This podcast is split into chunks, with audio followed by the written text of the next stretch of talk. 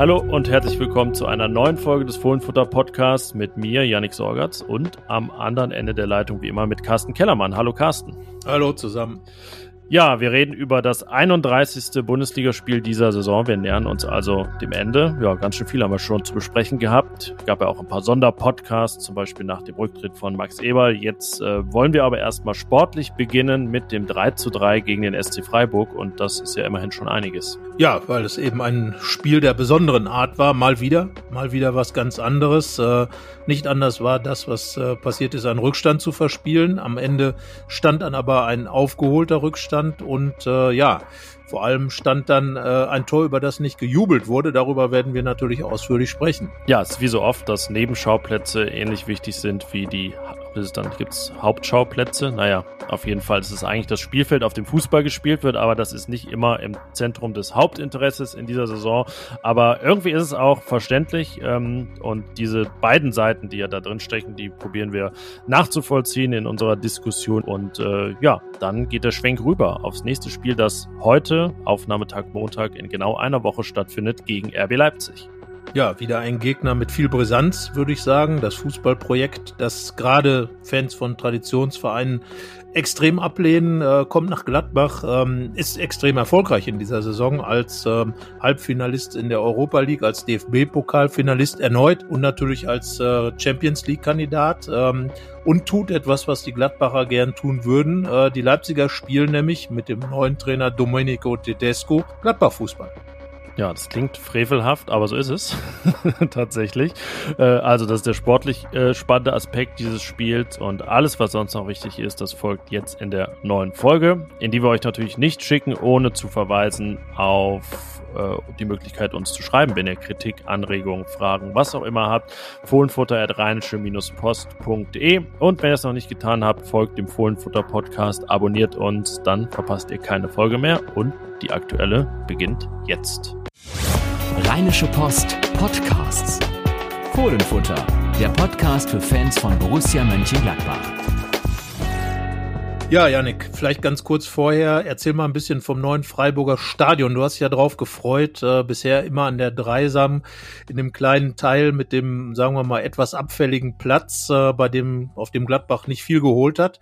Jetzt äh, das neue Stadion. Wie sind die Eindrücke? Erstmal, da habe ich gar nicht so richtig drauf geachtet, aber ich äh, habe Fotos gemacht und da ist die Werbebande hinten gerade tatsächlich, die äh, daran erkennt, das ist in, in Freiburg immer sehr gut erkannt im Dreisamstadion. Also, sie haben es geschafft, ein gerades Spielfeld zu bauen Glückwunsch dazu erstmal, äh, dass sie das, obwohl eigentlich wäre es ihnen wahrscheinlich lieb gewesen, wenn sie es anders gemacht hätten. Das könnte ja einer der Gründe sein, warum Gladbach sich da aber so schwer getan hat. Aber naja, erstmal ist es ähm, spannend gewesen, darauf, darauf zuzulaufen. Das Bild an sich ist jetzt nicht so super. Das ist ein bisschen wie ja, Augsburg, Gladbach, Mainz, muss man sagen. Ähm, ja, etwas mehr Bebauung als in Mainz. Nicht ganz so viel wie in Gladbach mittlerweile, aber es wird auch noch daneben eine Landebahn im Prinzip, weil da ein Flugplatz ist. Also ja, interessant. Dahinter die Messe Freiburg und dann äh, ja noch die, die Architekturkritik sozusagen. Erstmal äh, wahnsinnig gute Presseplätze. Das interessiert euch vielleicht nicht so sehr, aber ist für uns ja immer interessant. Also man ist wirklich richtig, richtig nah dran und äh, kann, äh, konnte in dem Fall den beiden Trainern so richtig über die Schulter schauen. Äh, ich war ein bisschen näher dran an, an Adi Hütter und äh, Christian Streich ist ja aber auch so immer sehr gut zu vernehmen. Äh, ja, das äh, sah sehr gut aus. Eine durchgehende Stehplatztribüne im Heimbereich. Da äh, schlägt das Fußballtraditionalistenherz ja auch höher. Insgesamt alles überhaupt sehr eng und äh, ja, einfach gut gebaut. Jetzt nicht alles äh, mega Premium, dass man denkt, da finden die nächsten Europacup-Finals statt, aber natürlich eben auch alles nagelneu und äh, ja, mit irgendwelchen Hinweisen, dass der Handyempfang im Pressebereich dann in den Katakomben zu schlecht ist, wollen wir euch jetzt nicht nerven. Das interessiert euch ja nun wirklich nicht. Aber äh, wenn ihr nicht da gewesen seid, kann man sich drauf freuen, obwohl ich auch Fotos gesehen habe aus dem Gästeblog, ähm, wo es dann ein paar eher sichtbehinderte Plätze gab. Aber das ist irgendwie auch Tradition, dass Gästeblöcke dann von den Architekten nicht immer die höchste Priorität genießen bei Stadionneubauten. Ja, das äh, haben ja Gladbachs Fans unter anderem mal in gefühlt weit, weit fernen Zeiten in Barcelona festgestellt. Da war es ja dann offenbar ganz schrecklich für die, für die Gästefans, ähm, mehr oder weniger da eingefärcht in Käfige, aber auch in anderen Stadien. Bielefeld fällt mir, glaube ich, ein, äh, wo es auch nicht so prall ist, weil man da ja, irgendwo. Der alte Freiburger war, glaube ich, noch, also ja. viel, viel schlimmer. In Bremen ist man auch da total hinter Gittern, eigentlich wie im Zoo, muss man fast sagen. Also, äh, ja, deswegen sicherlich keine 1 Plus da für den Freiburger Gästeblock, aber naja. Tja, das ist eben so, da denkt man doch eher an sich. Aber gut, ist auch ganz normal. Ich glaube, in Gladbach können die, die Leute ganz gut damit leben, die Gästefans haben eine gute Sicht, weil der ist eigentlich genauso wie die Eckblöcke, wo die Gladbach-Fans stehen. Gut, ähm, aber so viel zum Stadion. Äh, und man kann ja sagen, dass zumindest Borussia in diesem neuen Stadion des SC Freiburg noch unbesiegt ist. Das, das kann man, das ja, also ist, man kann über viel diskutieren, derzeit darüber nicht. Das Spiel ist unentschieden ausgegangen. Borussia hat einen Punkt geholt, was man irgendwie sicherlich vorher ja auch so unterschrieben hätte aus Gladbacher Sicht und auch äh, viele Fans, auch wenn dann diese Sieglos-Serie eben Bestand hat. Aber es steckte eben so viel drin in diesem Spiel und das begann nach wenigen Sekunden. Ähm, wirklich noch nicht alle Leute hatten ihren Platz eingenommen. Es ist ja auch oft so, guckst du beim Anpfiff jedes Mal direkt voll hin. Also es kann einem auch mal passieren, dass man noch zehn Sekunden irgendwas macht oder irgendwas einstöpselt oder so. Äh, in dem Fall habe ich tatsächlich hingeguckt und sah, wie äh, Jonas Hofmann in den Strafraum lief und äh, ja, reklamiert wurde. Handspiel. Dann vergingen ein paar Sekunden. Der äh, Schiedsrichter musste das Spiel nicht unterbrechen, weil es dann eh einen Foul gab. Er äh, ging nach draußen und zeigte nach, ich habe es äh, nachgeguckt, 67 Sekunden auf den Elfmeterpunkt, der dann dieser Strafstoß nach 122 Sekunden verwandelt wurde von Rami Benzebaini. Das war fast Fußballgeschichte, aber auf jeden Fall etwas, was ich so auch noch nicht gesehen habe im Stadion. Ja, es war auf jeden Fall sehr schnell, ähm, natürlich diskutabel. Ähm, ja, die, irgendwie ist ja inzwischen jeder Handelfmeter diskutabel. Ähm, am Wochenende gab es ja, ja einige strittige Entscheidungen, nicht nur was Handspiele angeht, aber eben auch dieses, ja, wir werden ja gleich noch über den zweiten Elfmeter des Spiels reden. Ähm, wenn ja. sie beide nicht gegeben worden wären, dann wäre, glaube ich, die Welt auch nicht viel schlechter gewesen. Und äh, ja, trotzdem ähm, gab es ja nun auch schon Elfmeter, die gegen Gladbach gepfiffen wurden, wo man auch gedacht hat, nun ja, geht so. Ähm, und wenn man dann die Chance hat, und das hat Rami Benzebaini ja auf seine ähm, sagen wir mal, schon etwas extravagante Art und Weise erledigt, den Ball nämlich ins Tor geschossen zur frühen Führung. Ähm, gerechnet hat, haben damit wenige. Ich muss jetzt gestehen, ich habe vor dem Spiel 2 zu 2 getippt und ähm, Zieht man dann, unberechtigte Elfmeter ab, ist das natürlich ein 100% richtiger Tipp, ne? So, sei, so soll es genau so, sollte es auch rüberkommen gerade. und äh, ja, man, äh, die Sachen, die wir sagen, die sind ja auch immer hintergründig und miteinander irgendwie verbunden. Also von daher genau gut erkannt, Herr Kollege. Und äh, ja, ähm, diese 1 zu 0 Führung ganz schnell, Gladbach eiskalt und äh, hat es da ja auch geschafft, gleich vom Anpfiff weg, das ist ja etwas, was oft passiert, dass die Gladbacher vom Anpfiff weg erstmal richtig Dampf machen. Das war ja sogar im Derby gegen Köln so. Das ist ja auch ein Prinzip, was, was ähm, Adi Hütter immer schon äh, proklamiert hat. Und diesmal hat perfekt funktioniert, gegen Köln ja nicht. Da gab es ja dann das Gegentor mit der ersten Aktion des Gegners. Aber jetzt sogar ein schnelles 2 zu 0 nach einem Konter. Und wer hat's geschossen? Brel Embolo mindestens so überraschend wie der Elfmeter, denn eigentlich ist er ja nicht der große Vollstrecker vor dem Tor, aber wir sind uns, glaube ich, einig gewesen, so ein ähnliches Tor mal von ihm schon mal gesehen. Äh, jetzt musst du mir helfen. Haben wir schon drüber gesprochen heute? Ja, es war, es war sein Ach ja, ja, gegen, ja, ja, da, da, das stimmt. Das ist nämlich, äh, da war der Torwart sogar noch dran damals. Jetzt ja. hat er so geschossen, dass es aussah, als wenn der Torwart ja. dran gewesen wäre. Äh, das, das, deswegen hat es mich jetzt verwirrt. Das war es nämlich, genau. Ja, ähm, ja damals war es das 3 zu 1. Das war die Entscheidung. Da äh, entschied Borussia noch Spiele. Da drehte sie auch noch Spiele selber. Ähm, in diesem Fall beim ersten äh, Bundesligasieg unter Marco Rose. Lang, lang ist's her. Ähm, ähm, ja, so führte Borussia 2 zu 0 nach zwei Torschüssen. Ähm, es gab aber nur eine Phase in diesem Spiel, in denen Borussia mehr Torschüsse als der Gegner hatte und mehr Ballbesitz. Das war bis zum Wiederanpfiff nach dem 1 zu 0, also drei Minuten lang. Ähm, denn danach spielte nur der SC Freiburg 70 Prozent Ballbesitz. Also mein Blick ging dann immer von meinem Platz zur Linken und äh, lange sah man eben dann eigentlich nach rechts schauend nur diese eine Szene, nämlich das 2 zu 0 von Brill Embolo. Und dann soll man ja eigentlich meinen, so ein 2-0 nach 13 Minuten, das ist schon ein Fund und da kann man sich äh, ja drauf ausruhen, besser nicht, das, das natürlich nicht.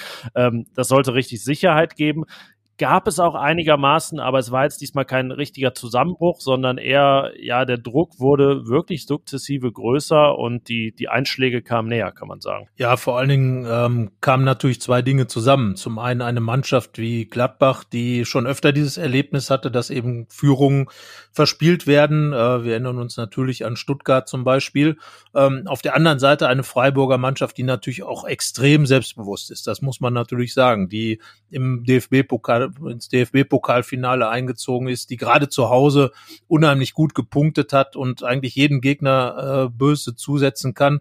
Also da merkte man einfach erstmal die unterschiedlichen Verläufe der beiden Saisons. Also Freiburg spielt eben ganz oben mit und hat im Moment auch ein absolutes Top-Team. Das darf man wirklich so sagen. Auch so ist die Mannschaft aufgetreten und Gladbach man merkt einfach dieser Mannschaft an, wie diese Saison gelaufen ist. Da ist keine, sind keine Selbstverständlichkeiten, auch wenn es ähm, nicht die ganz großen Freiburger Chancen gab. Aber du hast ja gesagt, das war der stete Tropfen, der den Stein hüllt und ihn dann sozusagen Sekunden nach der Halbzeit, ähm, das war dann ja, wie will, wie will man es nennen? Die Konzession der Schicksals sozusagen. Ja, Nikolas Höfler wieder ja, getroffen. Ja, genau, und dann gab es eben den Elfmeter für Freiburg nach einem Foul, wo ich jetzt sage, naja, ähm, es war halt auch ein Zweikampf. Also ich, wie gesagt, man hätte beide Elfmeter nicht geben müssen. Hier war Stevie Leiner jetzt der, der letzten Endes den Kontakt dann unten am Fuß hatte. Ähm, auch da äh, nach dem äh, Videoschiedsrichter dann eben die Entscheidung auf den Punkt zu zeigen. Hättest du den gegeben? Mm, nee, für mich ist das kein, also auch wenn dann äh, Colinas Erben, die Schiedsrichter-Experten, die man trotzdem da loben muss, was, was die da äh, immer beantworten jedes Wochenende und was da auf die einprasselt, gesagt haben, ja, der, also dieser Kontakt ist eben ursächlich für den Sturz. Ich frage mich, dann gibt's glaube ich, sehr viele ursächliche Kontakte ähm, bei, bei Standardsituationen. Klar, Freiburg spielt wirklich den Ball ja auch oft auf diesen ersten Pfosten und der wäre auch zu Höfler gekommen. Er hat, glaube ich, im Endspiel genauso ein Tor erzielt, sogar aus der Position. Ähm, ja, es ist schwierig, auch dann wirklich, dass dann der, der Videoassistent in den Fällen, wie im ersten bei, bei Gladbach, das da, da eingreift und man ja eigentlich so eingetrichtert bekommen hat, es geht wirklich ja nur noch um eindeutige Fehlentscheidungen oder große Wahrnehmungsfehler. Ich weiß da jetzt nicht klar, wahrgenommen hat das vielleicht äh, nicht in, in dem Fall, weil ja die Augen nicht überall sein können bei der Ecke, aber ob das jetzt dann eine Fehlentscheidung ist, ich, ich weiß es nicht. Wir werden gleich ja vielleicht nochmal über eine Szene reden, wo ich gesagt habe und auch geschrieben habe, das war eigentlich der klarste Elfmeter des Spiels. Den gab es nicht für, für Jonas Hofmann, aber naja, gut, es gab diese beiden. Ich finde aber in dem Fall kann man mal sagen, es war dann irgendwie ausgleichend. Jetzt hätten wir halt über ein 2-2 statt ein 3-3 gesprochen, weil es ja auch jeweils zu ähnlichen Zeitpunkten in den Halbzeiten war dann hätte es halt 1-0 zur Pause gestanden, dann hätte halt Freiburg in der 61. Minute nicht das 2-2, sondern das 1-1 erzielt. Ich glaube, das kann man sich bei dem Spielverlauf gut vorstellen, dass es dann halt so gelaufen wäre.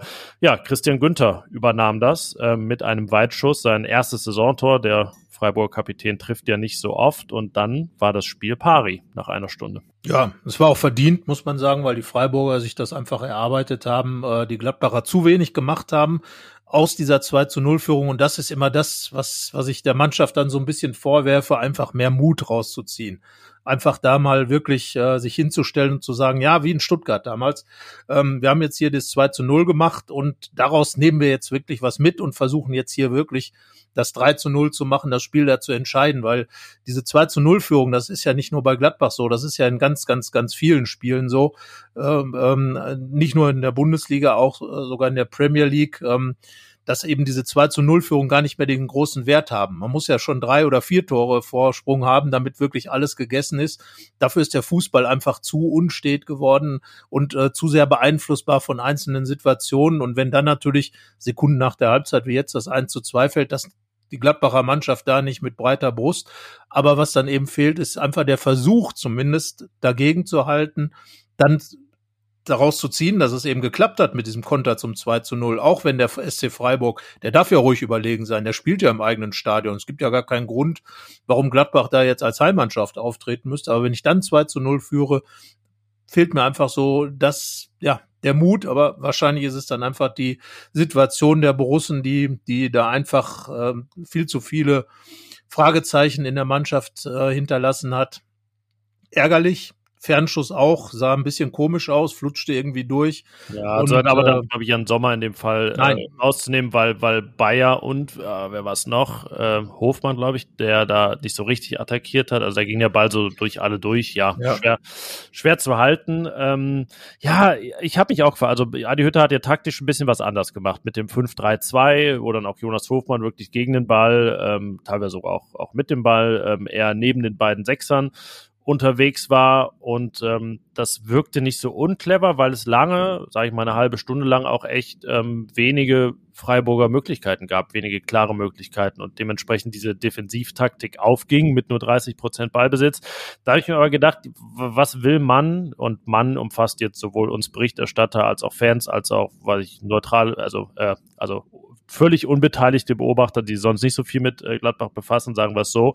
Was wollen die sehen in so einer Phase? Und da habe ich mich gefragt, ist es das, was man jetzt sehen will, um irgendwie Aufbruch zu spüren nach einem verlorenen Derby? Ist es also legitim ist es, finde ich schon, äh, so aufzustellen und so zu agieren, aber ja, am Ende geht's dann halt auch nicht auf. Das finde ich so ähm, frappierend in dem Fall, dass äh, ja die Alternative ja so richtig jetzt auch nicht gefluppt hat. Ähm, und man hat ja trotzdem auch einen Ruf zu verlieren, immer noch als Borussia Mönchengladbach. Das ist ja die Mannschaft, die mit Fußballspielen verbunden ist. Ob das jetzt aggressiver, pressender, wie auch immer ausfällt. Aber ja, sich dann wirklich auf so wenige Umschaltsituationen verlegen, ich finde, das wird eigentlich den Ansprüchen des Vereins nicht gerecht.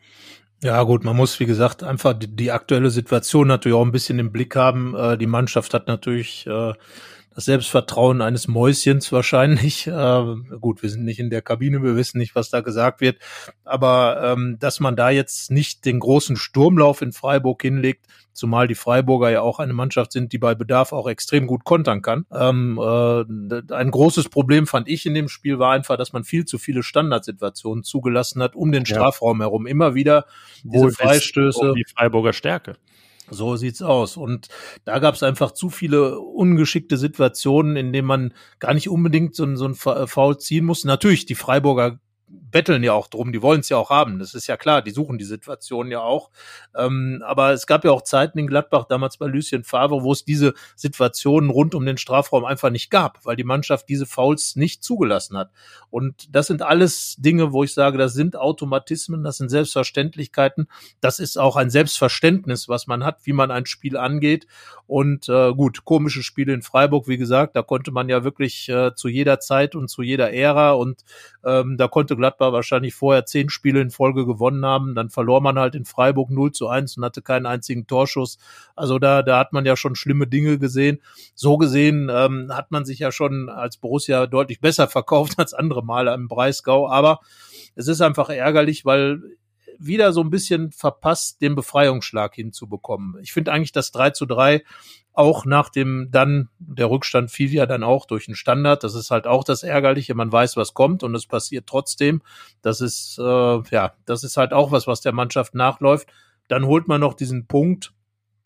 Aber ähm, ja, es ist einfach dieses gesamte Gefühl, was man nach so einem Spiel hat, dass einfach wieder mehr drin war.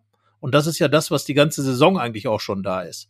Es ist nicht das Optimum rausgeholt. Ja, und vorher hatte man gar nicht gedacht, dass so viel drin sein würde und dann liegt es da plötzlich und man hat den Eindruck, es macht gar nichts mit der Mannschaft und ihrem Spiel irgendwie. Es ist dann so, naja, reicht es oder nicht, die 2-0-Führung? Und dann erfährt man in der 80. Nee, es reicht offensichtlich nicht. Überraschend in dem Fall dann dieses 3 zu 3 noch. Ähm, Roland Wirkus hat ja von einem kleinen Fortschritt gesprochen. Einen wirklich kleinen will ich dann auch insofern sehen, als die Mannschaft nicht nach dem 2 zu 2 auseinandergebrochen ist. Das hätte ja auch passieren können. Freiburg so euphorisiert mit dieser Leistung, die rollen da jetzt drüber hinweg und gewinnen noch 4-2, 5-2, was weiß ich. Das hätte man ja auch nicht ausgeschlossen nach der 60. Minute, wo ich schon das 2 zu 2 fiel. Aber dann gab es ja auch direkt die Chance von Jonas Hofmann und diese Szene, über die ich noch kurz sprechen wollte, als er ähm, schießt, geschickt von Alassane Player. Äh, ähm, Mark Flecken hält. Ähm, Hofmann wird so einen Sekundenbruchteil nach seinem Abschluss wirklich sehr hart getroffen von Nico Schlotterbeck und äh, dann geht aber in dem Moment, in dem Flecken hält, die Fahne hoch. Ähm, in der Zeitlupe ist es für mich kein Abseits. Ähm, es hat auch nicht den Eindruck gemacht, dass da das Ganze gecheckt wurde. Also Abseits müsste ja auch nur gecheckt werden, wenn man einen Foul äh, checkt. Aber das alles scheint nicht passiert zu sein. Und äh, ja, für mich war das eigentlich in dem Fall dann der klarere Elfmeter. Und dann hätte Borussia die Chance zum äh, 3 zu 2 gehabt in der 63. Minute. Äh, in dem Fall nicht. Aber ja, das ist dann auch noch ein interessanter Randaspekt dieser ganzen Elfmeter-Diskussion, dass die wirklich klaren Sachen dann einfach untergehen. Ja, also äh, passt, passt ja insgesamt dann auch äh, zur Saison, dass eben diese Momente, ja, Spielglück, Spielpech, muss man dann ja sagen, dass man einfach in so einem Moment vielleicht einfach diesen Elfmeter dann bekommt. Gut, wenn Jonas Hofmann schon abgeschlossen hatte, ich erinnere mich an eine Szene mal in Köln, als er auch ähm, geschossen hat und dann auch ein Elfmeter nicht gegeben wurde. Ja, das ist, es sind einfach diese schwierigen Sachen, die, die zeigen, warum, äh, warum Fußball ja, warum Fußball immer wieder äh, offene Fragen hinterlässt, äh, weil einfach Dinge passieren, die dann eben der Schiedsrichter sieht, nicht sieht und selbst diese ganze Technik, die drumherum ist, sorgt ja nicht dafür, dass, äh, dass da wirklich eine Ruhe reinkommt in die ganze Geschichte. Also ich glaube nicht, dass es weniger Diskussionen äh, oder viel mehr, äh, viel mehr Diskussionen geben würde ohne den VAR. Ob der Fußball jetzt dadurch gerechter geworden ist, ist auch die Frage. Gut, gerecht war jetzt, dass es zwei unberechtigte Elfmeter möglicherweise gegeben hat.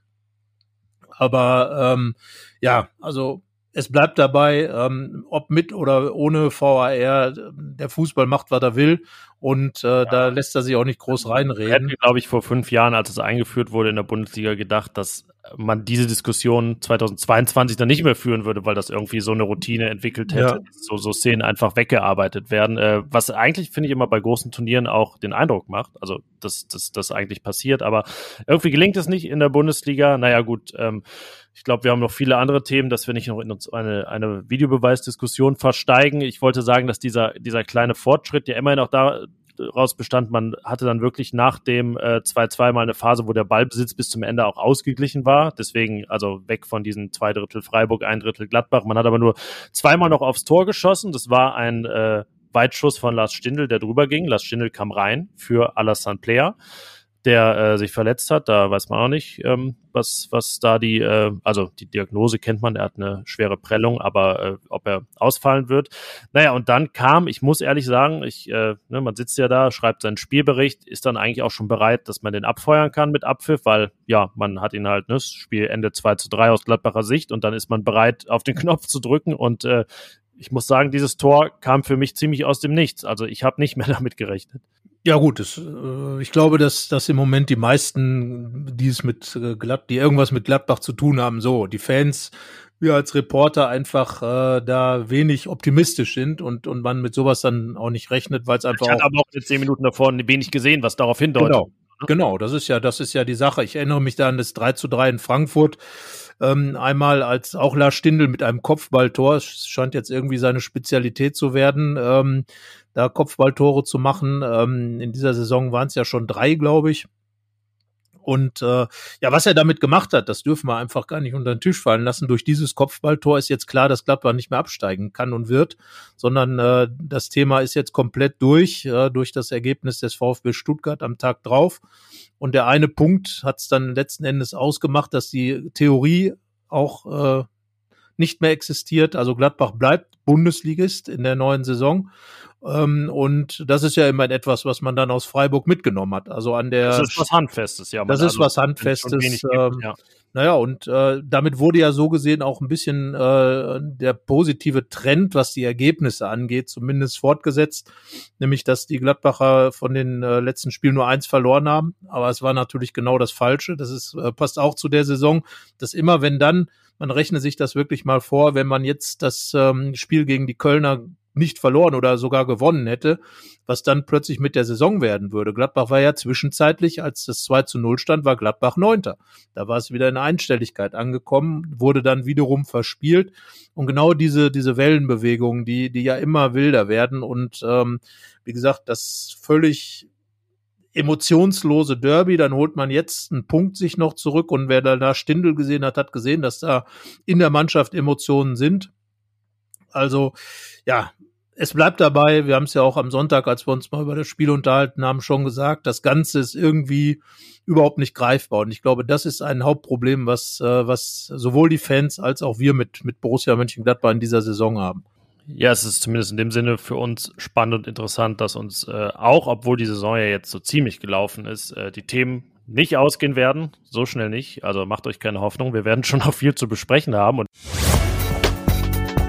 Der Spieler des Spiels.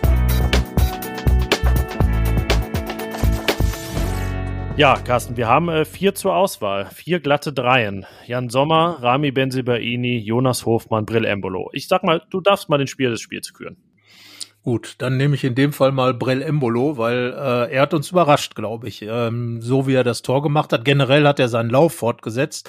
Er trifft er jetzt wirklich regelmäßig. Genau das, was man eigentlich immer schon von ihm so ein bisschen eingefordert hat. Er ist ja wirklich ein Spieler, dem man überhaupt nicht äh, den Einsatz oder den mangelnden Einsatz vorwerfen kann. Er ist ja immer mega aktiv, äh, versucht immer irgendwas, manchmal vielleicht ein bisschen zu sehr mit dem Kopf durch die Wand, aber wenn es dann zum Abschluss kommt, ja, dann äh, fehlt halt oft was. Aber jetzt im Moment trifft er einfach und macht hier auch das Tor wirklich richtig gut, richtig cool. Ähm, der Winkel war gar nicht so, dass man jetzt, ähm, also wenn der Torwart gehalten hätte, wäre auch, hätte man sagen können, okay. Aber er hat es einfach richtig gut gemacht. So macht man das als guter Stürmer und darum hat er einfach ähm, dazu beigetragen, dass Gladbach den Punkt zur Rettung, zur endgültigen Rettung, ja, man muss es ja so sagen, ähm, mit eingefahren hat und darum glaube ich, gönnen wir einfach mal Brell Embolo diesen Titel. Ja, genau. Wer weiß, wann es die nächste Chance gibt, wann äh, das nächste Spiel kommt, in dem Jan Sommer sich mehrere Male auszeichnen kann und das auch tut. und wir ihn dann wieder hier küren ja Alassane Player. Ähm, sowieso mal wieder ein schwächeres Spiel von ihm und vielleicht dann auch erstmal ähm, raus. Ähm, das, das erfahren wir in den nächsten Tagen. Vielleicht habt ihr es auch schon erfahren, wenn ihr diese Folge hört, denn sie wird aufgenommen am Montag nach dem Freiburg-Spiel. Ähm, ja, Jonas Hofmann die Vorlage immerhin gegeben. Das ist ein bisschen jetzt das neue Traumduo, kann man fast sagen, weil äh, gegen Köln war es ja auch schon so ähm, Hofmann mit dem, mit dem Pass auf Embolo. Und äh, ja, der muss man ja sagen auch, das fand ich, hat Christian Streich ganz schön gesagt, äh, Nico Schlotterbeck abgekocht hat. Das hatte Nico Schlotterbeck auch selber gesagt, deswegen meinte Streich, kann er es ja auch so sagen, sonst hätte er es nicht so gesagt. Aber ja, da ist er schön abgekocht worden. Einer der gehypten Innenverteidiger Deutschlands, der vermutlich zum BVB wechselt, hat da tatsächlich mal ein bisschen Lehrgeld gezahlt gegen Brel Embolo, der zwar oft mit dem Kopf durch die Wand will, aber die Wand möchte man ja auch nicht sein. Ja, so ist das. Und diesmal hat er die Wand halt auch eingerannt, weil ähm, er hatte noch nicht mal den optimalsten Laufweg zum Ball im Vergleich zu Schlotterbeck, hat dann aber alles richtig gemacht. Und äh, das wird zum Beispiel Hansi Flick nicht so gerne gesehen haben, denn äh, wenn dann eben Schlotterbeck der Verteidiger der Zukunft ist, hat auch der noch einiges zu lernen, äh, definitiv. Das hat diese Szene gezeigt. Also sowas bei einer WM, hm. Schwierig, würde ich sagen, weil da spielt man ja dann auch noch mal gegen ganz andere Kaliber teilweise. Brell Oder gegen dieses ja. Kaliber, genau. Oder gegen dieses Kaliber, ganz genau. Und von daher für Schlotterbeck sicherlich ein wichtiger eine wichtige Erfahrung, ein wichtiger Tag, zu sehen, dass es eben noch einiges zu tun gibt, auch für ihn. Ähm, und das wird wahrscheinlich auch das sein, was dann am Ende Christian Streich äh, aus Freiburger Sicht mitnimmt, dass äh, seine Mannschaft eben gesehen hat, dass es auch kein ähm, Zuckerschlecken ist, da die letzten Spiele zu bestreiten. Und wenn man etwas holen will, muss man ganz einfach ähm, äh, auch da weiter richtig Gas geben. Freiburg, das muss man sagen, hat zu Hause ja auch zwei Punkte verloren, auch wenn Brell Embolo im Interview auf Borussias Internetseite gesagt hat, dass die Gladbacher eben eher zwei Punkte verspielt haben. Aber ich gehe doch mal davon aus, dass Freiburg diesen Heimsieg eigentlich eingeplant hatte bei dem gesamten Kontext, der da war. Von daher, ähm, ja, wird Christian Streich, der ist ja ein alter Fuchs und wird äh, genau wissen, was er daraus jetzt macht. Ja, und Brell Embolo, wie gesagt, äh, trifft für die Schweiz in Wembley auch ganz stark, äh, da ein Tor zu schießen. Und äh, jetzt für Gladbach hat schon in Bochum äh, ein wichtiges Tor geschossen. Und ja, ist so ein bisschen der Stürmer der Stunde und hat ein kleines bisschen dann Alassane Player abgelegt. Und diese Kombination mit Hofmann, wir hatten ja im Vorfeld des Spiels auch darüber geschrieben, äh, dass die beiden gut korrespondieren, haben ja gegen Köln die wichtigen Szenen schon eingeleitet. Das macht vielleicht noch ein bisschen Hoffnung, dass irgendwas geht noch in den letzten drei Spielen. Ja, die Frage ist, was dann bei beiden, da sie ja zum Club der 2023er gehören, in der Zukunft geht. Ähm, ja, das wird die Zeit zeigen. Erstmal hat Brillembolo jetzt sieben und äh, 47, wollte ich schon sagen, sieben, sieben Bundesliga-Tore und dann noch die beiden gegen Bayern. Ist damit also Borussias bester Pflichtspieltorschütze der Saison und äh, ja, sollte es zumindest in dem Bereich vielleicht noch in die Zweistelligkeit schaffen. Ja, ich bin gespannt. Wir haben ja so ein paar Kandidaten äh, vor der Saison benannt. Äh, Jonas Hofmann hat sich dann so eingereiht. Ähm, andere, Lars Stindl wird, wird glaube ich, sehr eng, auch wenn er jetzt wieder getroffen hat, ähm, da noch einzugreifen. Aber Brell Embolo macht er so weiter wie jetzt, dass er jedes Spiel trifft, dann würde er es geschafft haben. Jonas Hofmann ist jetzt eher zum Vorbereiter geworden, aber wie gesagt, das ist eine gute Kooperation. Und ähm, ja, ich habe schon die ganze Zeit mal überlegt, was wird aus diesen beiden. Über Brill Embolo spricht man ja selten, was seine Zukunft angeht. Ähm, äh, es war jetzt zu hören, dass er auf jeden Fall nicht verlängern will, was aber nicht heißt, dass er im Sommer gehen würde. Ja, und Jonas Hofmann äh, wird von Gladbach sicherlich ein gutes Angebot vorliegen haben, denn äh, er ist ja nun auch ausgerufen worden als möglicher Kopf der neuen Mannschaft. Da bin ich wirklich gespannt. Äh, spannende, auch für ihn spannende Entscheidung, weil es wird sicherlich der letzte große Vertrag sein. Ja, Tendenz ich würde fast sagen, beide werden am, in, in, der neuen Saison noch Gladbacher Spieler sein. Ja, okay. Das äh, überrascht mich, weil ich ähm, glaube, dass maximal einer sein wird. Tendenz beide nicht. Ich kann es mir bei Jonas Hofmann nicht so recht vorstellen. Ich, also es wäre aus seiner Sicht keine falsche Entscheidung, zu einem bei den Top 3 Spieler des neuen Gladbacher Kaders zu werden und seinen Weg fortzusetzen. Aber ähm, ja, Andererseits ist es auch die letzte Chance für ihn, nochmal was ähm, richtig, richtig Großes zu erleben. Ein großer Verein ist Gladbach auch, hat Christian Streich ja gesagt. Ähm, und da kann man sicherlich auch nicht widersprechen, dass das in, in anderen Phasen so ist. Ähm, aber wer weiß, was da noch ruft, der FC Bayern, der FC Chelsea, was weiß ich. Wenn sich das wirklich ergeben könnte, denke ich, dann ist Jonas Hofmann auch weg. Und bei Brel Embolo, ja, wer weiß, vielleicht ist auch einer der Spieler, bei denen sich das Ganze dann zieht, bis, auch ohne Vertragsverlängerung, bis in den Winter, den ominösen WM-Winter, dass der sich vielleicht sogar da in Katar empfiehlt und dann nochmal richtig interessant wird und er den Zakaria macht, nämlich ähm, ein halbes Jahr vor Vertragsende dann wechselt. Ähm, ja, aber gut, wir können ja, ich kann es mir notieren hier, du sagst beide bleiben, ich sage jetzt einfach beide gehen. Dann, äh, Im Sommer. Ja, ja, ja, ja, genau, in der Sommertransferperiode. Weil Jonas Hofmann könnte ja auch diese WM-Geschichte nutzen. Ja. Aber und, wir wollen uns äh, festlegen auf was. wir legen uns, also ich lege mich fest, dass äh, beide im Sommer noch da sein werden. Das heißt also, dass keiner von beiden den Verein wechselt. Was dann im Winter ist, muss man abwarten. Da wird die WM sicherlich so ein richtiges Domino nochmal anstoßen. Und äh, da kann man es dann schwer sagen. Aber die Frage ist ja auch, was Jonas Hofmann wirklich für Alternativen bekommt. Ja, das die dann faktisch kommt, ich bin mir ne? nur sicher, wenn die wirklich so ausfallen, dass er dann sich auch in diese Richtung entscheiden wird, weil ich denke, dann sind das auch Vereine, die es nicht an ein, zwei Millionen scheitern lassen. Aber wollen wir vom Geld rüberschwenken, ja, zu, zu, zu Liebe bin ich fast geneigt zu sagen, wenn, denn da ist zumindest die Liebe, glaube ich, eines Mannes am Samstag enttäuscht worden. Fohlenfutter empfiehlt. Ja, das hat man tatsächlich selten erlebt, dass ein äh, Last-Minute-Tor, in diesem Fall ein Last-Minute-Tor, ich weiß gar nicht, wer es geschrieben hat, ich glaube ähm, Patrick Herrmann, so wenig bejubelt wird. Ähm, ich kann es in Prozent nicht sagen. Äh, es war auch größtenteils die Ultras im, im Unterrang des Gästeblocks, die, die gar nicht gejubelt haben. Der Rest, da war es gefühlt so 50-50. Ich weiß nicht, wie es, das könnt ihr uns vielleicht auch mitteilen, genau an den, an den Fernsehern war. Ähm, wenn man in sozialen Netzwerken gelesen hat, auf jeden Fall eine Mehrheit für sich nicht richtig freuen können. Ähm, ja, aber da sieht man mal, Fußballer sind Fußballer. Das sollen sie auch sein. Und gerade wenn sie seit sieben Monaten nicht getroffen haben, wie im Fall von Lars Stindl, dann ist das natürlich ein großer Moment für sie. Deswegen auch, das ist äh, deswegen die Leseempfehlung hier, die Überschrift meines Kommentars, dass eben auch Lars Stindl zu bemitleiden war in dieser Szene, die Fans, aber in Summe noch etwas mehr. Ähm, ja, Carsten, es ist wirklich irgendwie so ein, so ein Dilemma-Thema, oder? Also man, man weiß gar nicht, äh, ja, wem man mehr Recht geben soll. Wahrscheinlich allen irgendwie ein bisschen. Wie, wie hast du das ganze Thema gesehen? Ja, also ich glaube, äh, dass, dass alle irgendwo ihren ihr Schärflein dazu beitragen. Ähm, wir werden ja die äh, auch noch eine Geschichte in die Richtung machen, wo eigentlich der Ursprung dieser, sage ich mal, fehlenden Zuneigung möglicherweise liegt, äh, eben ähm, auch in der Ära Marco Rose noch äh, begründet, dass eben da viel viel äh, von dieser von diesem natürlichen Vertrauen, was man in die Mannschaft, in den Trainer hat, ganz einfach äh, weggefallen ist durch durch das, was in der Zeit passiert ist.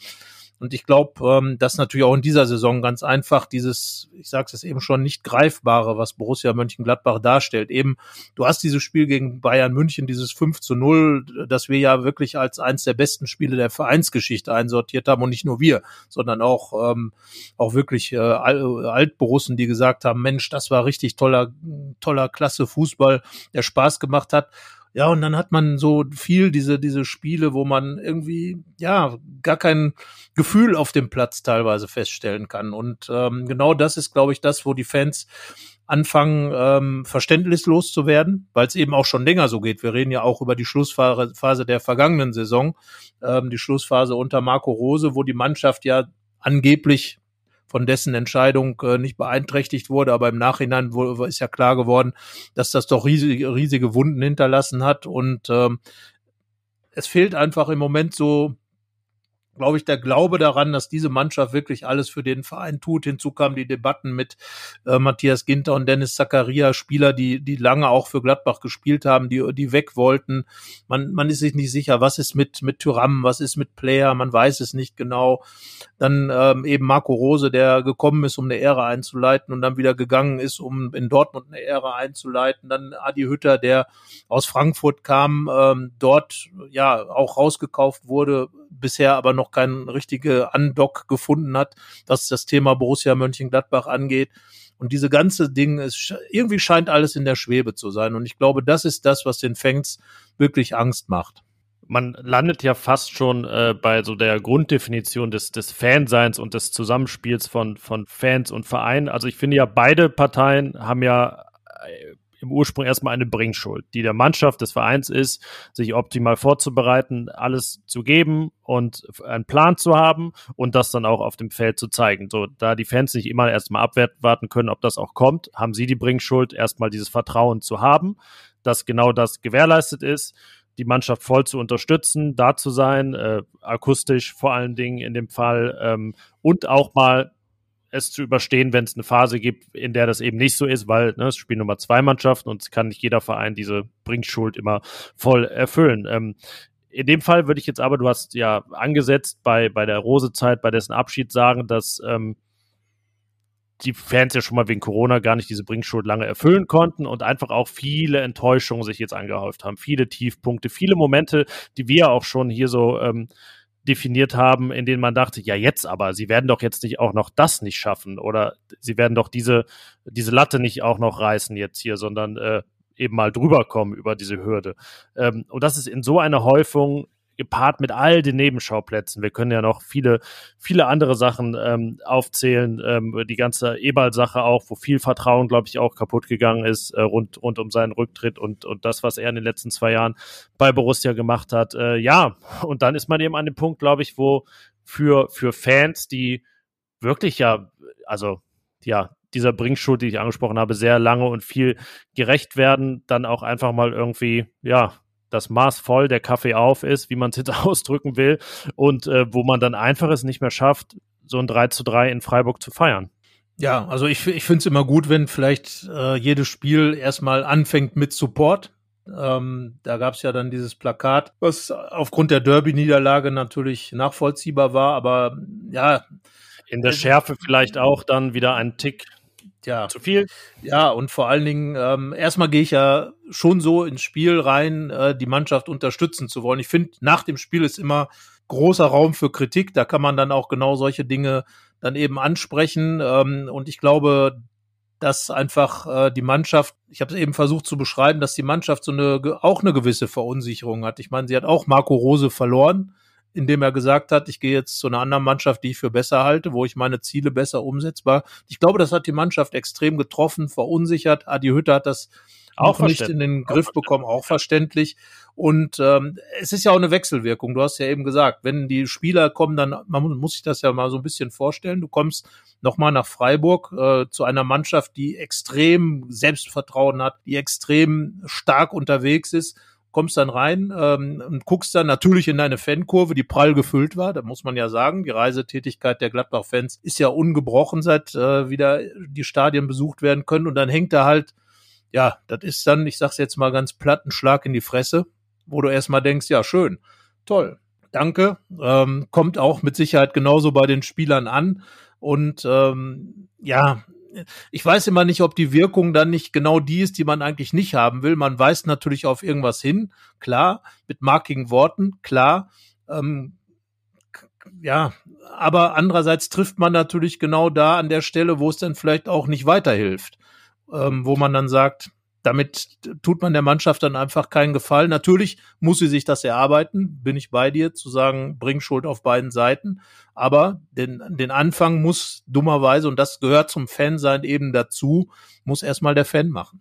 Mm, ja, ja, ja, eigentlich ja, im, in jedem einzelnen Spiel, aber ich glaube, diese Anhäufung äh, ist quasi jetzt mittlerweile äh, die Anhäufung von Enttäuschung nicht eine Ausrede, aber eine Begründung dafür, warum das wirklich in der, in der Breite auch der, der Fans in, durch alle Schichten hindurch äh, nicht mehr möglich ist und leicht fällt. Ich meine, wir kennen beide viele Gladbach-Fans ähm, und es ist ja auch jetzt nicht so, dass wir jetzt nur über die Ultras und über die aktive Fanszene reden. Es sind ja auch die ich sage mal, normalen Hardcore-Gladbach-Fans, die einfach so leidenschaftlich seit Jahrzehnten zum Teil dabei sind, die mittlerweile dann so ein 3-3 mit einem Schulterzuck hinnehmen und für die einfach die Enttäuschung überwiegt, dass dieses Spiel, diese Führung aus der Hand gegeben wurde, die sich denken, ja gut, dieser Punkt, was, was ändert der jetzt groß und so. Die natürlich aber auch, das ist ja dann äh, der zweite Punkt des Dilemmas, äh, mit Lars Stindl fühlen und es bitter finden, dass ihnen das genau beim Tor des langjährigen Kapitäns nicht mehr gelingt. Das, also äh, so, so herzlos sind ja, glaube ich, dann die Fans auch nicht in dem Fall, nach Vorlage von Patrick Herrmann.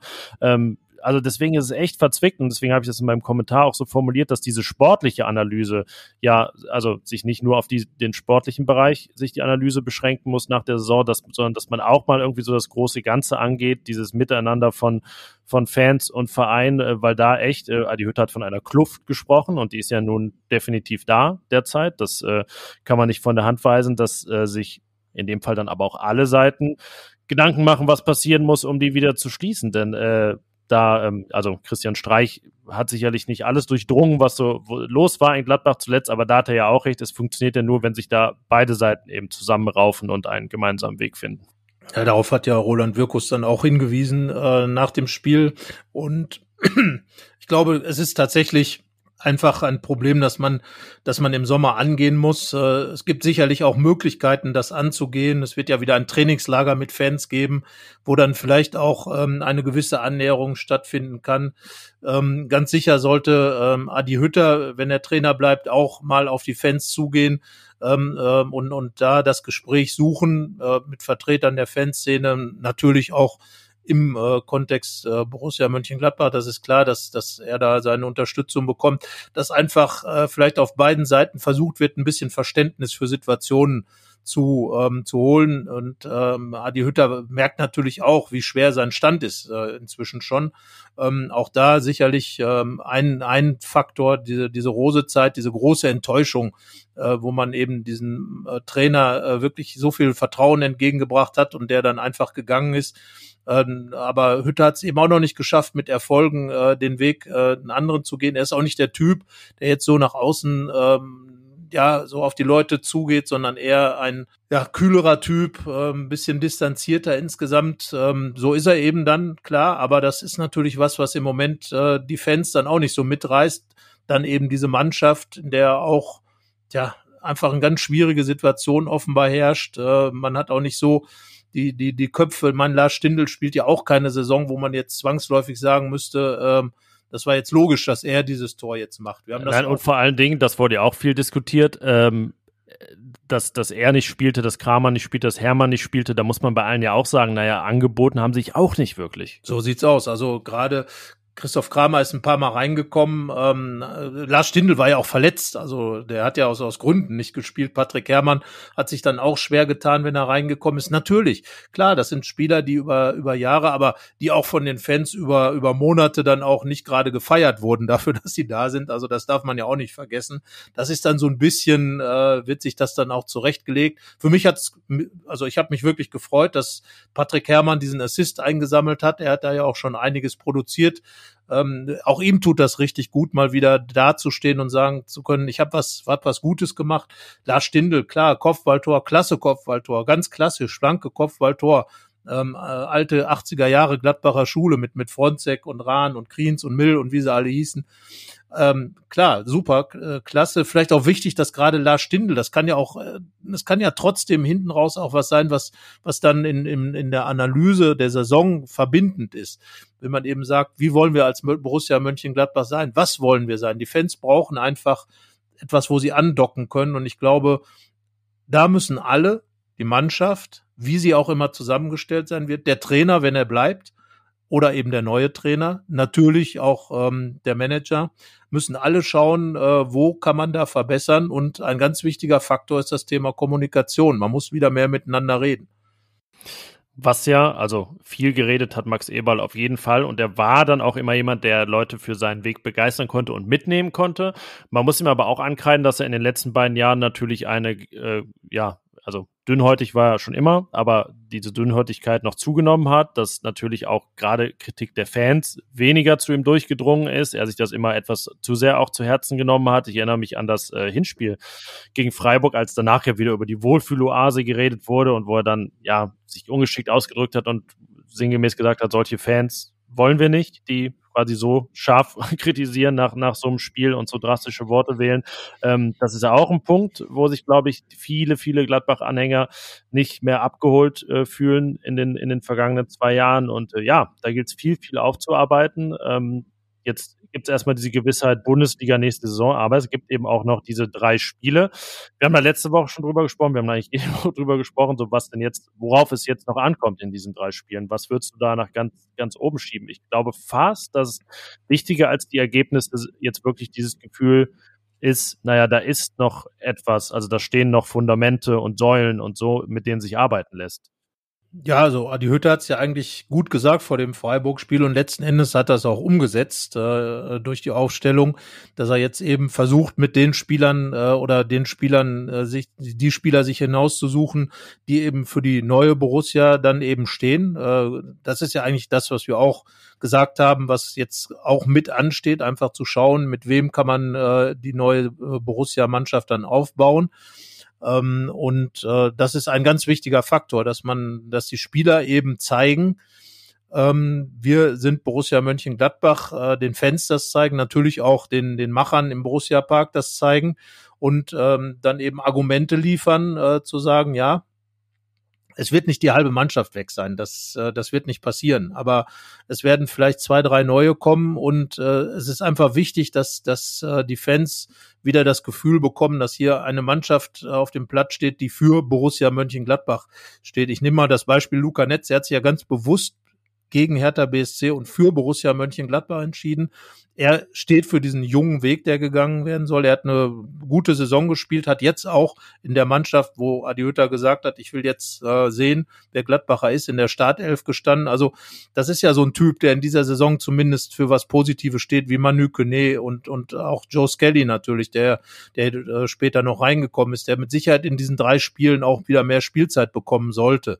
Also ähm, von daher diese Möglichkeiten einfach, die, die für Hütter dann eben da sind, zu schauen, wen brauche ich dann für die neue Saison oder auch für Roland Wirkus, der wird ja auf jeden Fall noch da sein in der neuen Saison, wen brauchen wir für die neue Saison und äh, dann zum Zweiten glaube ich aber schon, dass auch Ergebnisse eine Rolle spielen. Also gerade jetzt gegen Leipzig äh, erfolgreich zu sein, wäre glaube ich auch ein wichtiger Aspekt. Das ist ja sozusagen ähm, ja ein Dorn im Auge, den die Gladbacher haben, diese diese Leipziger und wenn man die dann nochmal besiegt, äh, hat natürlich nichts mit den Emotionen eines Derbys gegen Köln zu tun, aber eine gewisse Genugtuung wäre es auch schon.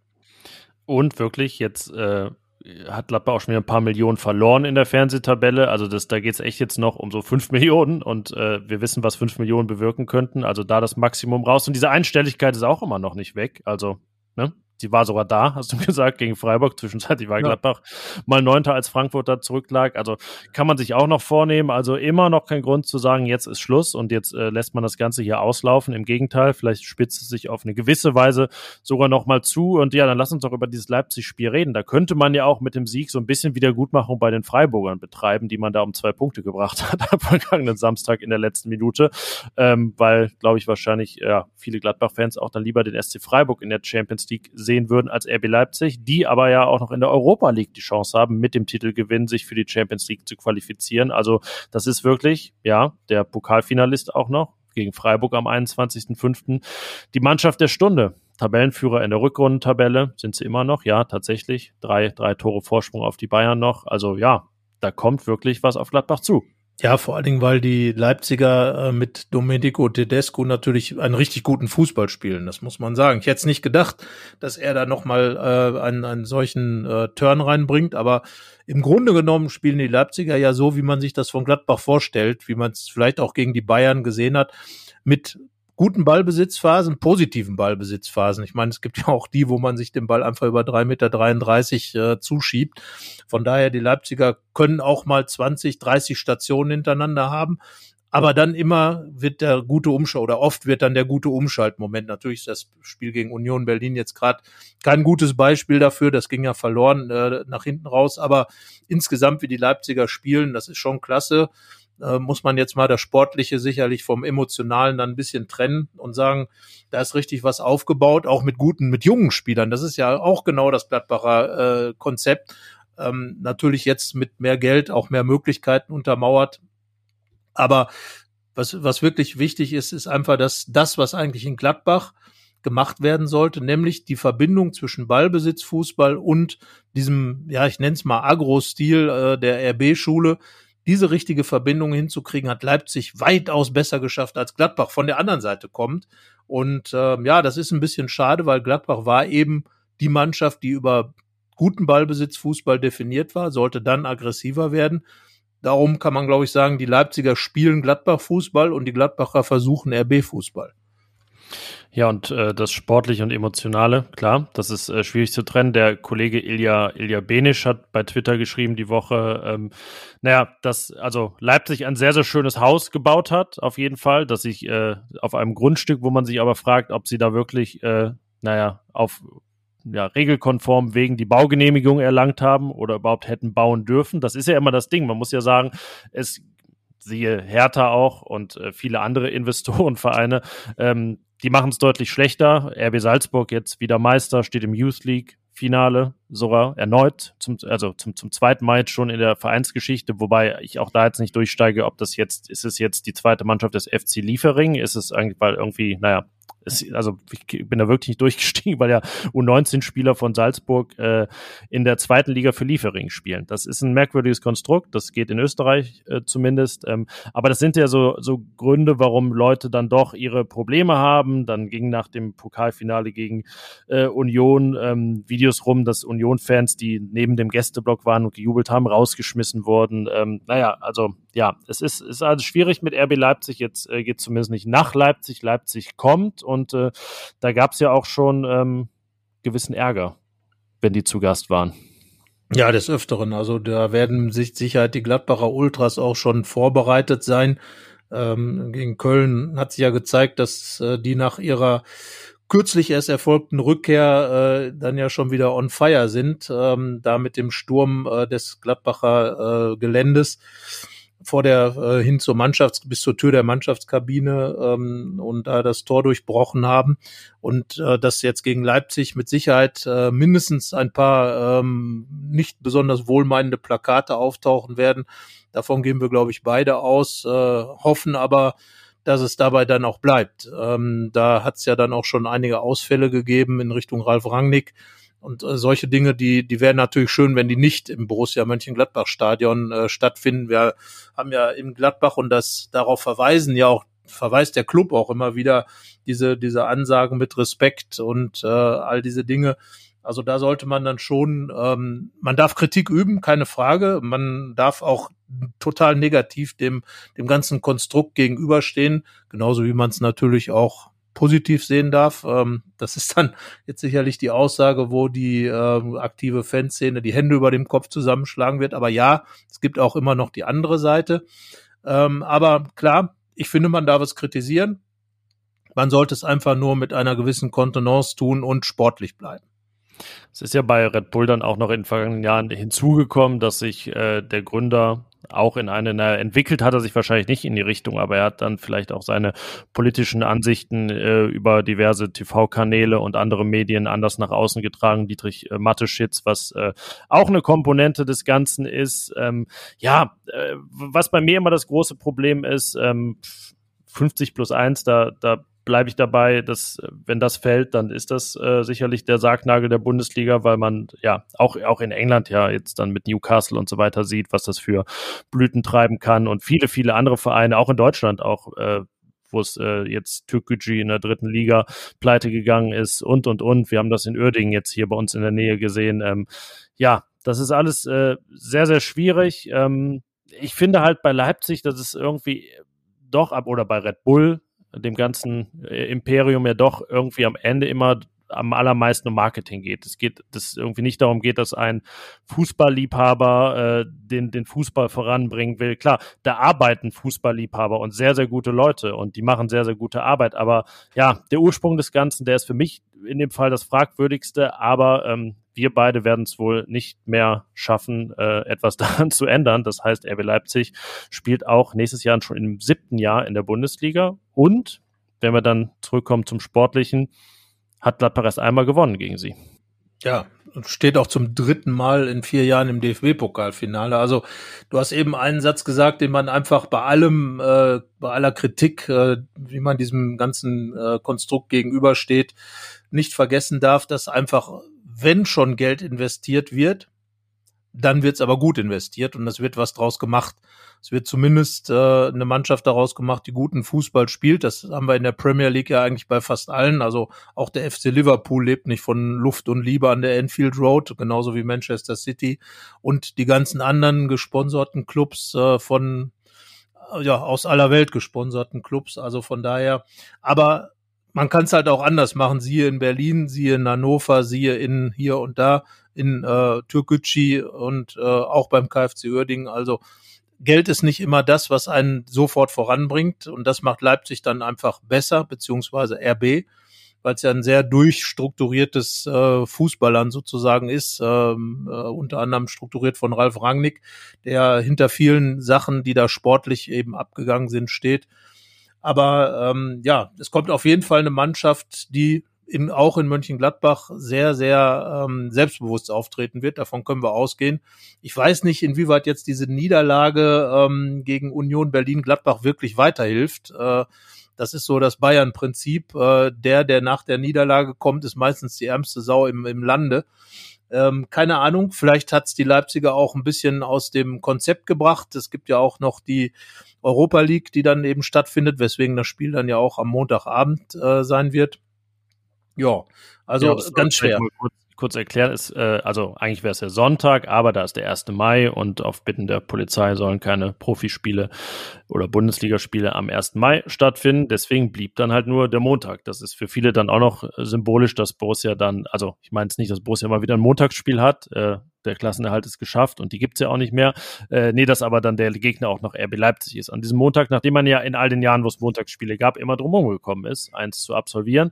Am 2. Mai wird's also passieren. Leipzig ähm, spielt am Donnerstag zu Hause gegen die Rangers im Hinspiel des Europa League Halbfinales. Ähm, ja, dann ist die Lage vielleicht auch schon wieder eine andere prägende Figur, Christopher Nkunku, den haben wir beide schon ein sehr spätes Tor schießen sehen gegen Gladbach. Äh, damals bei einem wirklich sehr, sehr guten Spiel in Leipzig äh, Anfang 2020 hat er den Ausgleich erzielt in der, ich glaube, 89. Minute.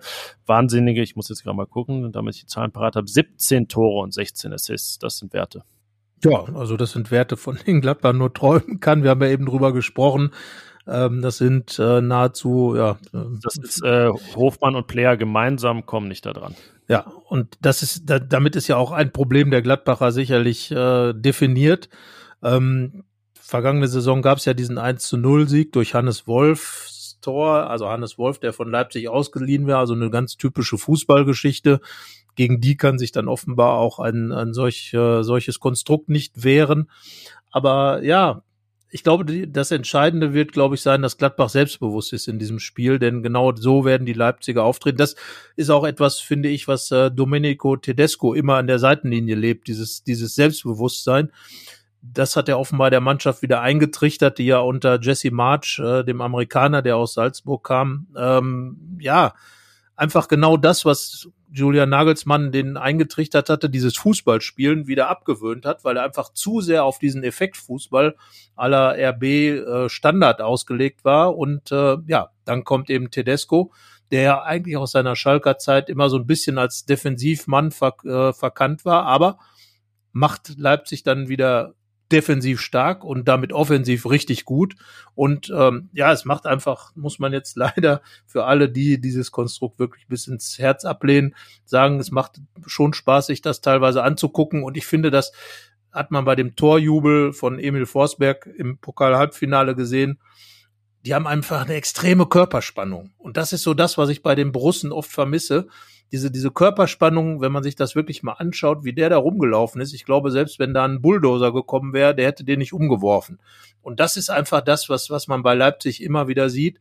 Und was ich mir bei Gladbach mehr wünschen würde, dass diese, diese ganz große Spannung einfach in der Mannschaft, in jedem einzelnen Spieler zu sehen ist. Ja, das äh, ist ein Ziel, das es äh, sicherlich immer noch gibt und das auch schon länger gibt, das aber nicht erreicht werden konnte. Ähm, ist ja vielleicht eine ganz gute Überleitung, um uns Gedanken zu machen, welche elf, naja, wir nennen es immer den Aufstellungstipp, weil wir auch sagen, äh, was wir vermuten, wie es am Ende kommt, aber vielleicht ist es jetzt eher eine elf Mal, wo wir sagen, wer sollte denn spielen gegen Leipzig? Aufstellungstipp.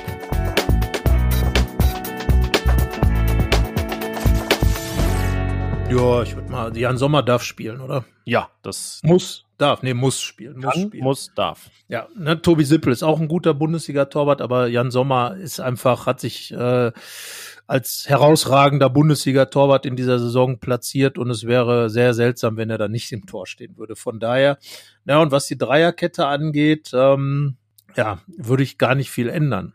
Ja, Nicken meinerseits. Ähm, ich habe überlegt, wenn jetzt also Marvin Friedrich wieder fit wäre, ob er mal spielt, aber ich kann es mir eigentlich nicht vorstellen. Der war so lange weg mit der wirklich einer, einer Angelegenheit, wo man ähm, denkt, ja, das, das kann jetzt in den nächsten drei Wochen eigentlich nicht mehr richtig für die Startelf reichen, weil sonst wäre er schneller zurück gewesen. Also erstmal ihm weiterhin alles Gute, dass er da wirklich auch äh, bei 100 Prozent schnell wieder ankommt. Ähm, das ist ihm ja zu wünschen ähm, nach einem wirklich ja, schwierigen Start in Gladbach. Äh, ja, dementsprechend würde ich dann auch nichts ändern, weil ähm, ich also wir wissen nicht, was mit Matthias Ginter ist, ob er spielen kann, aber ich finde jetzt, ja, warum soll er jetzt dann unbedingt wechseln? Also wenn er könnte, jetzt war er auch verletzt und angeschlagen, also ich würde einfach Benzibaini, Elvedi und Bayer so belassen.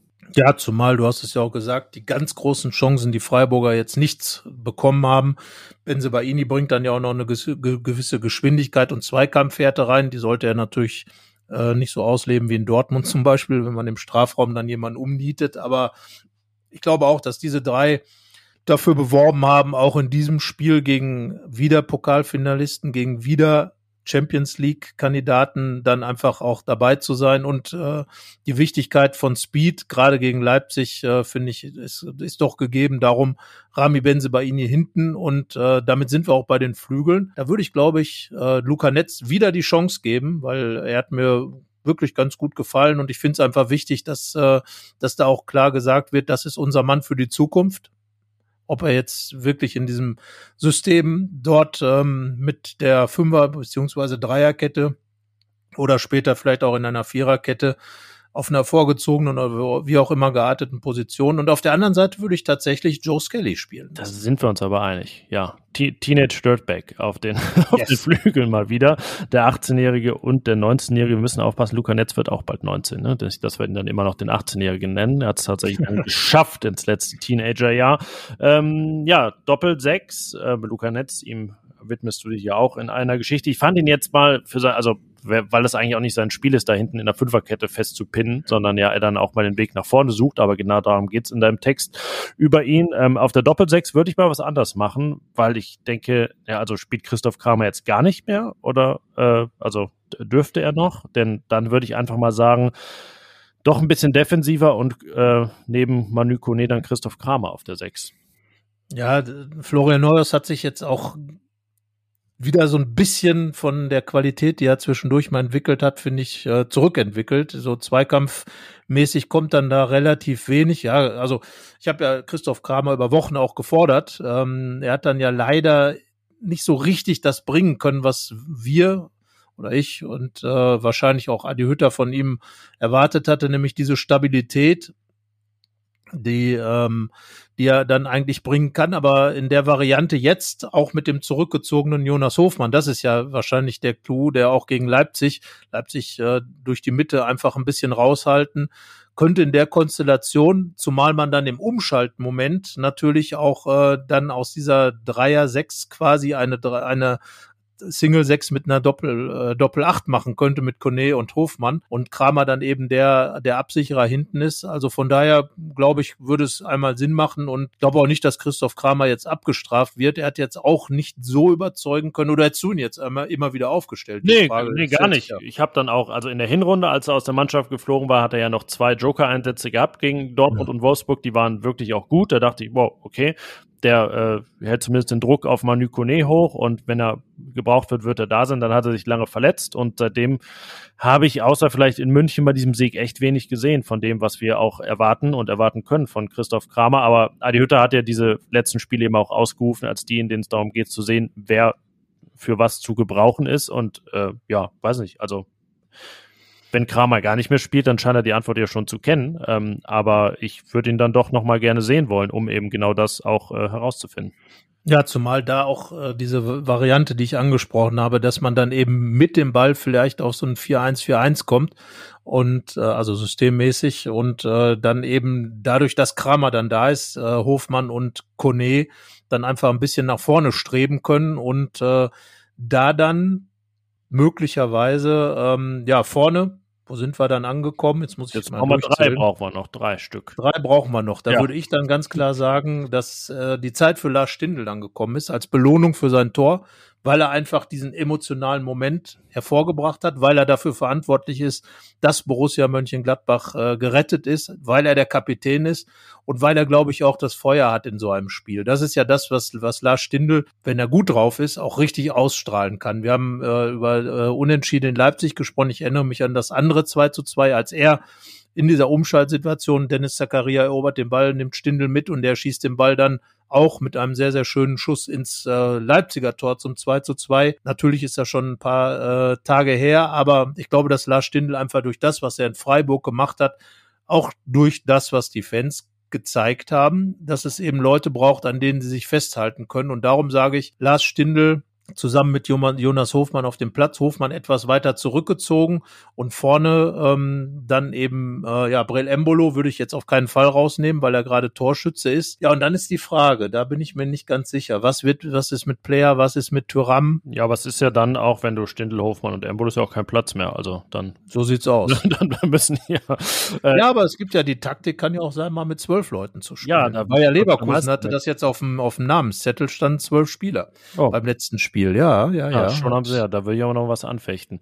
ähm, nö, deswegen, also, äh, und da sind wir wieder bei der Bringschuld von vorhin. Ich glaube auch, dass ein Lars Stindl dann jemand ist, wenn der dann dieses Feuer versprüht, wenn er dann erstmal seine Kollegen erreicht, das wäre ja auch ganz witzig, äh, wichtig, witzig wäre es äh, wichtig, seine Kollegen zu erreichen und dann, glaube ich, dann sind die Zuschauer auch keine, die sagen, nee, Lars, sorry, wir sind raus äh, für dieses Jahr, sondern ähm, dann, ja, werden sie ihn auch dabei unterstützen, eben allein aus, ja, Dankbarkeit für das, was er ja dem Verein schon gegeben hat und weil er ja auch einer ist, bei dem wir nicht diskutieren, ob er nächstes Jahr noch da ist. Deswegen, ja, sehe ich das genauso da vorne. Stindl, Hofmann und Embolo. Ein bisschen fast dann eben auch mangels Alternativen. Mal schauen, wie sich das entwickelt bei, bei Player, äh, wobei bei Benzibaini er auch äh, angeschlagen ist, da gibt's ja dann auch die Option Toni Janschke. Das wäre dann sehr Revival, dann fehlt eigentlich nur Patrick Herrmann statt Skelly. Das wären dann wirklich die, die alten Borussen da ähm, auf dem Platz gegen Leipzig. Aber ja, das, äh, es wird wahrscheinlich nicht dreimal die gleiche Startelf geben an den letzten Spieltagen und ähm,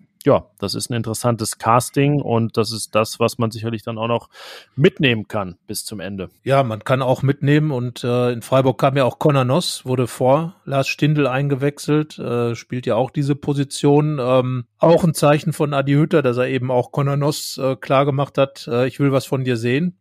Es ging wieder. Ja. Also Conor ja. schafft es so richtig nicht, nee. sich da in Szene zu setzen, weil Jetzt stellt man sich mal wirklich vor, er hätte das äh, 3 zu 3 gemacht. Also ich gönne das Lars Stindl total, freue mich auch für Lars Stindl, aber das wäre halt mal so eine Botschaft. Und ich finde, dass Lars Stindl einfach diese Botschaft ausgesandt hat und gesagt hat, so Trainer, äh, du hast mich jetzt zuletzt nicht in die Startelf gestellt, du hast mich nicht für ja so wichtig erachtet, dass ich eben jetzt gerade was verändern kann. Jetzt habe ich was verändert, also bitteschön. Und genau sowas, das sind ja die Dinge, wo ich sage, wenn ich so, so ein äh, Mann wie Conor Noss bin, ich bekomme die Möglichkeit, ich komme zweimal hintereinander rein, auch gar nicht so spät im Spiel. Ja, und dann kommt dann viel zu wenig. Und, und das bleibt ja beim Trainer hängen. Wer auch immer dann, wie gesagt, ob Adi Hütter jetzt bleibt oder nicht, finde ich, ist nach wie vor ein bisschen in der Schwebe und hängt wahrscheinlich auch davon ab, wie ähm, äh, Roland Wirkus und er dann am Ende schauen, wie die Mannschaft dann aussehen kann. Ähm, aber Stand jetzt wird Adi Hütter Trainer bleiben, schickt dann einen Conor Noss ins Feld ähm, bei diesem Spiel in Freiburg.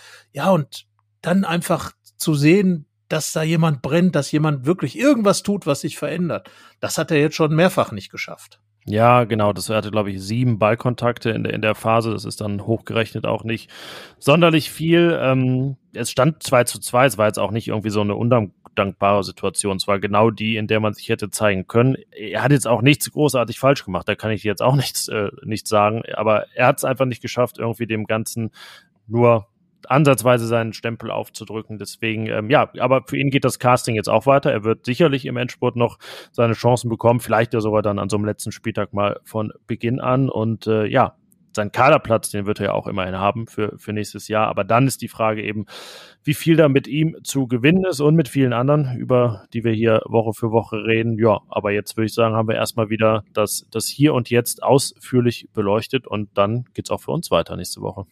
Ja, Moment, Moment. Ja, ich, ich wollte jetzt noch nicht Tschüss sagen, ich wollte jetzt schon noch den Tipp hören, aber das wollte ich Ja, ja, ja. Ja, ja, dann, ja, der Tipp, der oh, Tipp. Oh. Ja, dann tipp doch mal, dann tipp doch mal. Oh, ich muss tippen zuerst. Ich glaube, dass es ein ähm, 1 zu 1 gibt gegen RB Leipzig. muss ich jetzt auch sagen, wer führt oder irgendwie dann ähm, auch 1-1 sagen muss, dann müssen wir uns da vielleicht unterscheiden. Ja, also ich, ich hätte jetzt tatsächlich 2 zu 2 gesagt. Du sagst immer 2 zu 2, ähm, oder? Ja, dann wird's entweder ein 1-1 oder ein 3-3. Das ist ja auch oder schon 0 4, ja. Oder 0 zu 4, genau. Ähm, ich sag jetzt, ja, es ist schwierig. Also auf einen Sieg für Gladbach zu tippen, fände ich äh, da, davon hält mich tatsächlich der Sieg von Union Berlin ab, ähm, da so positiv zu denken, weil ich glaube, dass Leipzig richtig stinkig ist über das, was da am Samstag passiert ist und Tedesco die entsprechend dann auch heiß machen wird, die Leipziger. Also bleibe ich bei meinem 2 zu 2 und sage, dass Gladbach äh, dieses Mal am Ende noch das Ausgleichstor schafft. Wobei ich damit ja nicht gesagt habe, dass sie ja. nicht vorher auch schon wieder geführt haben. Ja, ja, ich, dann sage ich, dass mein 1-1 aber nach einer Gladbacher Führung zustande kommt. Ja, also es wäre ja so oder so, finde ich, gegen Leipzig einen Punkt zu holen, wäre schon gut. Also richtig gut für Gladbach, weil es ja, wir haben es ja gesagt, die beste deutsche, aktuell beste deutsche Mannschaft ist. Ähm, natürlich in der Mehrfachbelastung steckt, ähm, aber die scheinen ja auch Gut, jetzt gegen Union Berlin gab es halt diesen Doppelschlag, aber ich glaube, das war jetzt kein Kraftproblem, sondern eher. Ähm, ja, und das Rangers-Spiel ist auch zu Hause vier Tage vorher. ja, also von daher. Raus. Nee, ein Punkt wäre dann, ja, also klar, wenn man jetzt nicht den Ball ins eigene Tor schießt in der 93. Minute, dann ist das sicherlich auch was, wo man dann mit äh, leben könnte. Ähm, aber das sehen wir ja am Freiburg-Spiel. Wenn man vorher gesagt, ja, es geht 3-3 aus, dann, also Ne? Die Geschichten, die da jetzt letztendlich hinterstecken, die hätten wir dann auch nicht alle abgesehen. Deswegen wird es gegen Leipzig wahrscheinlich ähnlich sein. Wir sind gespannt. Wir sind, äh, du bist im Stadion, ich im Dienst zumindest. Und ja, dann liegt jetzt eine lange Woche vor uns, ähm, die, auf die ihr jetzt zumindest, glaube ich, ganz gut vorbereitet seid, egal wann ihr diesen Podcast hört. So sieht's aus. Und man kann ja zur Vorbereitung, wobei das wird natürlich nochmal äh, wahrscheinlich keiner tun, sich das Spiel von Leipzig gegen die Rangers anschauen. Aber wie gesagt, das ist halt, ähm, ne, äh, nichts, was, was man sich wahrscheinlich als Traditionsfan anschaut, aber. Kommt ja auch Germany's Next Topmodel. Ähm, ehrlich, das wusste ich jetzt nicht. Da bist du aber gut informiert. Musst du das immer gucken oder was? Äh, ne, müssen nicht, aber es ist ja tatsächlich so, Schande über mein Haupt, ne, oder wie auch nicht, ich habe keinen Fernseher, kein, also kein, kein, ich kann Streams und alles gucken und äh, ja, ARD, ZDF, was auch immer. Aber äh, das Spiel läuft ja dann bei RTL Plus und in der Regel muss man sich dann dafür nicht nur registrieren, sondern Geld bezahlen. Und ähm, ja, bei all den Abos bin ich dann nicht immer am Start. In dem Fall ist jetzt aber auch ja, also spielt ja auch Frankfurt parallel, ne? Das ist ja wahrscheinlich dann das, was. Du lenkst ab. Ach so, ja doch, öfter gucke ich da mal rein. Also ich muss gestehen, ich habe da, glaube ich, auch mal reingeguckt vor zehn Jahren. Wie lange gibt's das jetzt in Ja, die erste Staffel? aber auch so eine Art, wie Leute halt Dschungelcamp gucken, ne? So eine. Ja, ach, das guckst du auch Ja, noch. Nein, das gucke ich nicht. Aber es, viele gucken das ja, aber auf eben so eine kulturkritische Art. Oh, eine Ja? Kultur. Ja, Ja. ja, genau. Ja, so wie man die Filme von Russ Meyer geguckt hat und äh, So ist so und ähnlich. so weiter und Matt gelesen hat. Matt übrigens immer ausgezeichnet, wenn man das gelesen hat. Matt. Ja, also Matt, Matt. das, das Satiremagazin mit Alfred E. Neumann. Matt, ich war bei Matt, bei Matt Eagle jetzt. Nein, also wir gucken tatsächlich auch ähm, allerdings noch äh, an einem Gerät, das man Fernseher nennt. Ähm, äh, tatsächlich auch meistens Streams äh, über Apps beziehungsweise ähm, Mediatheken und da läuft eine ganz gute Serie, habe ich jetzt gesehen, Euer Ehren. Oh ja, Eine deutsche äh, Serie. habe ich auf der Liste noch und werde sie Die auch äh, finde ich echt ganz gut. Äh, jetzt, ähm, was ja, ARD, äh, ne? Ja. der ARD-Serie, also wirklich gute, gute Besetzung, äh, gute Geschichte auch. Ähm, wir sind jetzt mittendrin in Teil drei. Wir, wir gucken eher so Serien, die nicht ganz so viele Teile und Staffeln haben. Also jetzt hier bei den äh, Long-Serien wie ähm, ja, äh, Game of Thrones oder sowas, das äh, irgendwie ein ich bisschen sehr tatsächlich langfristig. die, die Serien, die in Summe dann einfach ein sehr, sehr langer Spielfilm sind, so sechs Ja. Folgen, das ist immer, ja, Miniserien Genau. halt, ja. Das kann man sich gut, gut immer anschauen. Und äh, da kann, kann ich nur sagen, bis jetzt, euer Ehren gefällt mir gut. Zuletzt der Überfall. Spoilern jetzt, auch gut. Spoilern jetzt hier. Nee, ich spoilere, spoilere gar nicht. Spoilern. der Broiler und der Spoiler. So, der Spoiler ist irgendwie am Manta, oder? Und Spoilern ist dann eher, ich verrate was. Also ja, man muss, äh, selbst eine Betonung kann schon zwischen Manta, äh, äh, Verschönerung und einem ähm, Verrat. Genau, einem Sorgatz die Serie vermiesen. Naja, gut. Nein, das machen wir nicht. Äh, Also ja, wir, wir, wir spoilern weder das Ergebnis von Gladbach gegen Leipzig noch was in der Serie Euer Ehren passiert. Und wir spoilern natürlich nicht zu viel, wenn wir sagen, dass wir uns nächste Woche erst Dienstag wieder hören, denn das Spiel ist ja am Montag, deswegen macht es für uns ja keinen Sinn, euch dann für einen halben Tag mit einer neuen Folge darauf vorzubereiten. Also diese ble- bleibt halbwegs frisch jetzt bis zum kommenden Montag und dann am nächsten Dienstag hört ihr uns wieder. So sieht's aus. Und äh, dann werden wir uns damit beschäftigen mit einem Spiel, was für Adi Hütter, glaube ich, sehr wichtig, für ihn persönlich sehr wichtig ist, bei Eintracht Frankfurt. Ja, es bleibt spannend und interessant. In dem Sinne eine schöne Woche und bis nächste Woche. Ein sportverbundenes Vergnügen. Ciao. Ciao. Mehr bei uns im Netz www.rp-online.de